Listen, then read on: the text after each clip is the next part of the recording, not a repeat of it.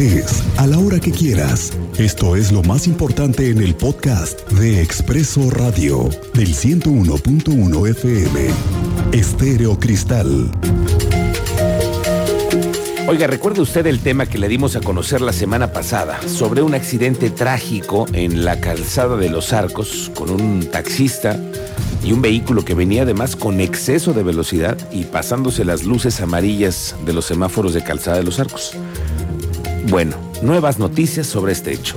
A casi tres semanas de que se registró este choque y luego de que fuera vinculado a proceso, el conductor, que por cierto ya se supo es mayor de edad, hoy nos dijo el fiscal general de Querétaro, Alejandro Echeverría, que como atenuante se ha confirmado que conducía bajo los influjos del alcohol. Efectivamente, en su examen de química y de orina salió con aliento alcohólico, es decir, había ingerido bebidas embriagantes, así dijo el fiscal. Al momento, no se ha podido determinar la pena que buscará la fiscalía, ya que se trata de un homicidio culposo, por lo cual podría existir la figura de reparación de daños al llegar a un acuerdo con las víctimas y de esta manera obtener una sentencia menor. Pero el fiscal nos dice más detalles. Mira, la, la, persona que, que originó, provocó pues el accidente aquí en Los Arcos hace ocho días, este, efectivamente fue vinculado a proceso. Nosotros judicializamos con detenido. Este, y, y, efectivamente en su examen de química y de orina salió con aliento alcohólico, es decir, si había ingerido bebidas embriagantes y de tal manera que este, en este momento la pena no se puede cuantificar porque ustedes lo saben, es un homicidio culposo y que en su momento si hay un acuerdo reparatorio o hay una, por supuesto, una reparación del daño, inclusive pudiera alcanzar hasta una pena menor. Vamos a estar ahí pendientes de este asunto y pues a todos nuestros amigos taxistas decirles que estamos viendo, observando este asunto para que no quede impune.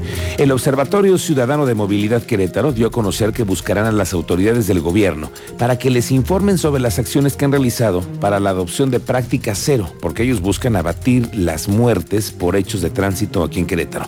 Esto a partir de las recientes muertes registradas en el estado como resultado de percances automovilísticos y accidentes que involucran a los vehículos. Y hablando de accidentes, bueno, pues ¿qué cree? Que ahora resulta que una patrulla de la Secretaría de Seguridad Pública Municipal, ¡pum! Se le fue un motociclista anoche, el teniente Mérida que está pendiente siempre de esta situación. Teniente, te saludo, muy buenas tardes. Muy buenas tardes, Miguel Ángel. Buenas tardes a nuestro auditorio. En efecto, a la altura de la avenida Galinda, en carretera Tlacote, se presentó un incidente vial entre una patrulla de la Secretaría de Seguridad Pública Municipal y un motociclista, Oscar, motociclista, viajaba a bordo de una moto eh, tipo itálica con placas para Querétaro. Cuando fue impactado por una patrulla, se recibió en el lugar que esta unidad se pasó la luz roja del semáforo. La Secretaría al respecto informó en su cuenta de Twitter lo siguiente, en inmediaciones de la carretera de Tlacote, el conductor de un automotor no se dio el paso a un vehículo de emergencia que se dirigía con los códigos de seguridad encendidos a la atención de un reporte en la zona contradice lo que los motociclistas recibieron en el lugar, que no traía encendidos los códigos e impactó al motociclista. Ambas unidades fueron remitidas al corralón de espera de ver quién asume la responsabilidad de este accidente por la noche en carretera Tlacote Miguel Ángel. Bueno, vamos a estar pendientes de este asunto porque aquí hay dos versiones. ¿Traía los códigos o no traía los códigos? Lo vamos a platicar contigo más adelante aquí en este espacio.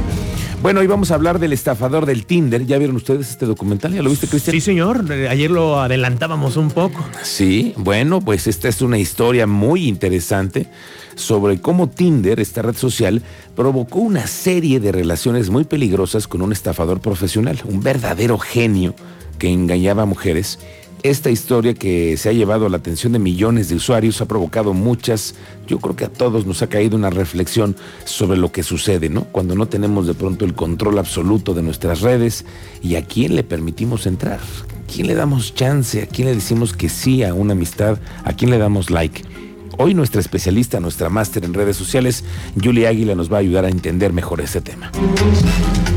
Bueno, mire que se encuentran calientitas las cosas con el tema de la reforma eléctrica que está presionando, digo yo presionando porque ya no es promoviendo, sino presionando el presidente López Obrador.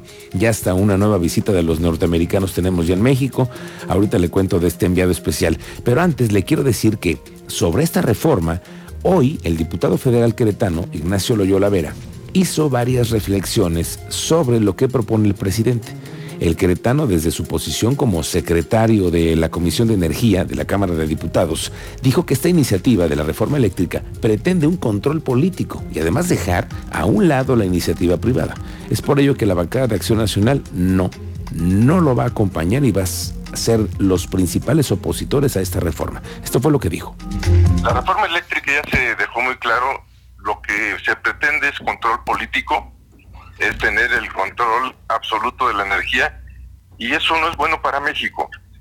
Ya se quedó muy claro los, la gente y los técnicos de que no se requiere una reforma constitucional.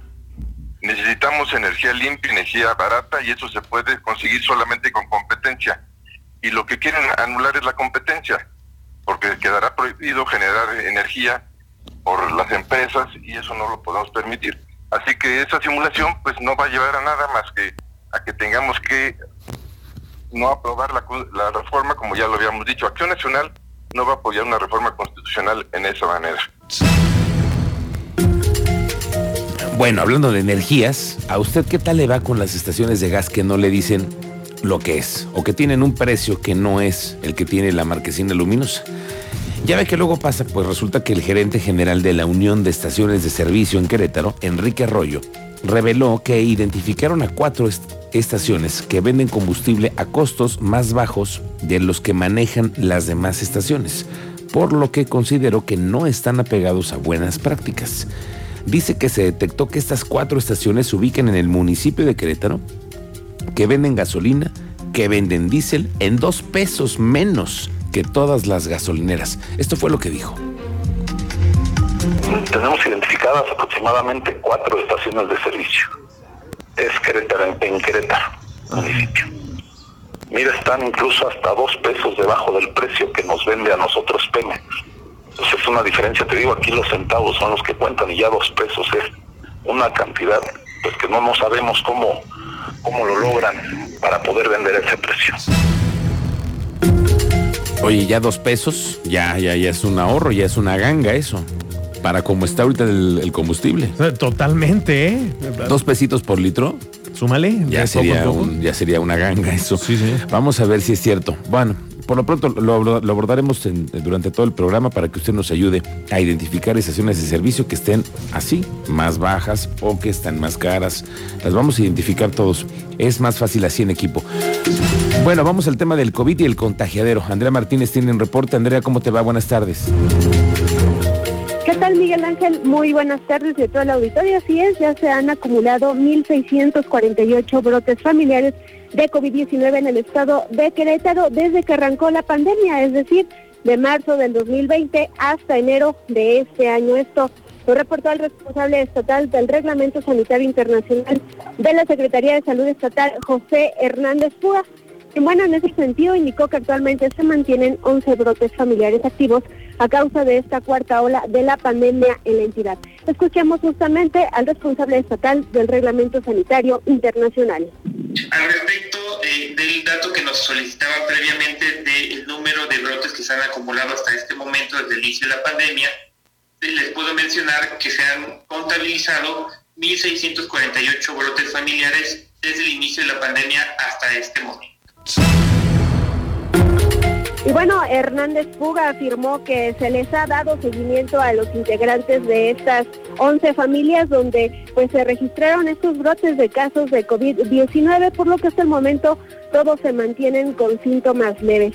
Finalmente, el responsable estatal del Reglamento Sanitario Internacional recomendó a las personas que en caso de que algún integrante del lugar donde habita presente síntomas de COVID-19, pues que esta persona se aísle del resto de sus familiares, evite ser asistido por alguno de ellos y busque una atención médica oportuna, esto con el propósito de que el virus no se propague entre el resto de las personas que viven en la misma casa y por ende pues evitar más brotes. Esta es la información, Miguel Ángel. Gracias, Andrea Martínez. Estamos pendientes por el tema del contagiadero. Pues mucho cuidado a todos, con mucho cuidado. Oiga, mañana va a ser el día en el que se va a elegir al nuevo defensor o nueva defensora de los derechos humanos. Yo ayer aquí te decía, Cristian, en nuestro auditorio, que yo creo, por lo que he logrado investigar, que es varón por quien van a decidir mañana en la Cámara de Diputados el tema de la Defensoría. No me queda claro el nombre, debido a los vínculos que existen y a la forma en la que están haciendo los legisladores este examen a cada uno de ellos, pero lo que sí es que mañana tendremos un nuevo defensor de los derechos humanos. Iván González está pendiente de este asunto en la Cámara de Diputados. Iván, ¿cómo te va? Buenas tardes. Miguel Ángel, eh, buenas tardes. Como bien lo señalas, el día de mañana ya será la fecha para que en la sesión del Pleno la Junta de Concertación Política presente la propuesta externa o candidatura o propuesta única del, eh, del candidato o candidata a presidenta de los Derechos Humanos. ¿Para qué? Para que los cinco diputados voten y elijan al ombudsman queretano. Y bueno, como bien lo mencionabas, el día de ayer concluyeron las entrevistas de los últimos aspirantes a los derechos humanos. Correspondió el tema María Eva Araceli Moreno Porras, Fabián Junior Hernández Hernández, Mario Carrillo Tapia, Javier David García Silves, Jean Paul Villafuerte Rodríguez, Juan Aurelio León Ignacio. Como lo mencionabas, eh, podría ser un nombre en, pasillos de conjunto de Estado, se habla de dos nombres fuertes, que es Javier Vasquero Pérez y José Vidal Uribe Concha, que tienen ahí, como mencionabas, algunos de los nombres que están están comentando en pasillos de la escritura y también bueno, en, los rumores que se mencionan de quién podría pedir. Sin embargo, estaremos viendo, hoy también fue el debate, el segundo debate de la UAP, donde participaron este, los aspirantes en este segundo bloque y también comentaron sus ideas. Así que mañana es el tiempo fatal. Y déjame comentarte que hay que recordar que en este tema de uno de los aspirantes, Sergio Villano Raviola, quien eh, fue cuestionado por una doble residencia, eh, una en Celaya y otra en el municipio de Querétaro, pues el día de hoy acudió al, a la Secretaría de Partes a, presentar un documento donde justifica su doble residencia. La define señala que eh, hay una resolución del Tribunal Electoral nivel federal que otorga a los ciudadanos la posibilidad de la doble eh, eh, residencia cuando puedan ser nombrados y designados para recibir un organismo. Eso lo, lo ampara y señala, sin embargo, que su INE cuenta con la dirección de la ciudad de Querétaro y que siempre ha estado en Querétaro, aunque trabajaba ahí de dice, de Celaya y aunque ya a dos o tres días, sin embargo su residencia señala es en el estado de Querétaro, lo que sí calificó como calumnia y sobre todo daño moral que podría incluso demandar a Guillermo de Guerrero por haber dicho estos cuestionamientos públicos y no haberse hecho por escrito, dando la posibilidad de defensa, señalando que pues él podría comprobar eh, sus dichos y simplemente se hizo un daño moral. Ah, también señala una persecución política para impedir que presida la defensoría, e incluso dijo hay elementos eh, en la convocatoria violenta los derechos humanos para los aspirantes, pero que también incluso señaló la posibilidad de impugnar el proceso. Escuchemos a Sergio Arellano Gavilán, que tenemos por ahí el audio, pero es lo que ha comentado el día de hoy que acudió al Congreso del Estado de Miguel Ángel. Perdón que insista, sí. impugnará este proceso en Querétaro? De, de no ser electo o de que me bajen de la candidatura, eh, sería muy presuroso decirle sí o no. Lo que sí le puedo decir es que seguiré defendiendo mis derechos humanos. ¿Y hay elementos para impugnarlo? Claro, por supuesto. Así En su momento usted las ejercería, si así lo considera. Si lo considera necesario, sí. Que tiene también impugnado el proceso en Guanajuato por el mismo cargo. Eh, pide que solamente se reponga el proceso y que sea transparente en Guanajuato. Así es que podría impugnar también este proceso en Querétaro. Oye, pues entonces lo que podemos prever, Iván, de acuerdo a lo que hemos estado eh, relatando durante este proceso, es que hay al, parecer un par de inconformes ya, ¿no? Eh, en este caso también estaría Miguel Lava porque había dicho que podría también impugnar el proceso. Entonces, vamos a ver si esto no acaba en tribunales. Aquí estamos observando y está viendo mañana por lo menos será y conoceremos quién será el ombudsman o la ombudsman queretana, quién será nombrado, quién será electo, y de ahí pues conocer eh, la posibilidad de que este proceso sea un tribunal que lleve a los jueces, sea un tribunal que decida en este torno, ya sea que se reponga el, procedimiento, estaremos viendo, hay que ver mañana qué sucede primero en esta sesión de pleno, ver quién será el ombudsman y qué sucede después de esta resolución. Iván, tenemos la sesión mañana entonces, probablemente 11 de la mañana. Así es, probablemente 11 de la mañana, la sesión de pleno en el Congreso de Estado. Bueno, pues nos va a tocar prácticamente al aire mañana este proceso. Estaremos muy pendientes contigo, Iván. Gracias, muy buenas tardes. Bueno, pues así vamos a estar pendientes de este asunto. Mañana prácticamente en vivo lo vamos a poder narrar sobre lo que sucede en la sesión de la Cámara de Diputados. Oiga, ¿qué le parece al presidente López Obrador? ¿Qué? No lo escuchó usted en la mañanera. Bueno, es que de plano. Hoy el presidente le está pidiendo a nuestro colega, amigo, querido compañero Carlos Loret de Mola que en aras de la transparencia, que diga cuánto gana al mes y quién le paga. Esto lo dijo en la mañanera, luego de todo lo que se ha venido ventilando sobre las casas en Houston, sobre lo que sucede con la doble vida de su hijo, de su pareja, de las propiedades, de los beneficios que ha logrado tener por muchas cosas y por su estancia en los Estados Unidos. Bueno, Loret de Mola dio a conocer una investigación sobre los lujos con los que vive José Ramón López Beltrán, el hijo del presidente López Obrador. Y escuche usted cómo respondió hacia el presidente desde la tribuna más importante hoy, en Palacio Nacional. Adelanto que le quiero pedir, en aras de la transparencia,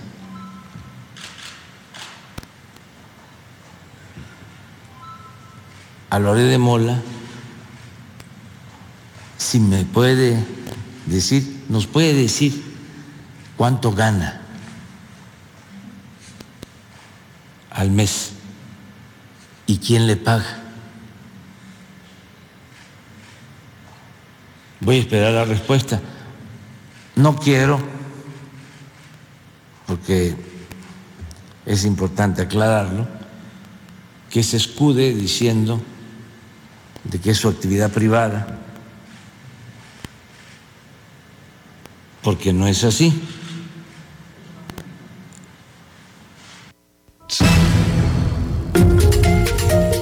Pero ¿qué dijo de su hijo? ¿Qué dijo de las casas?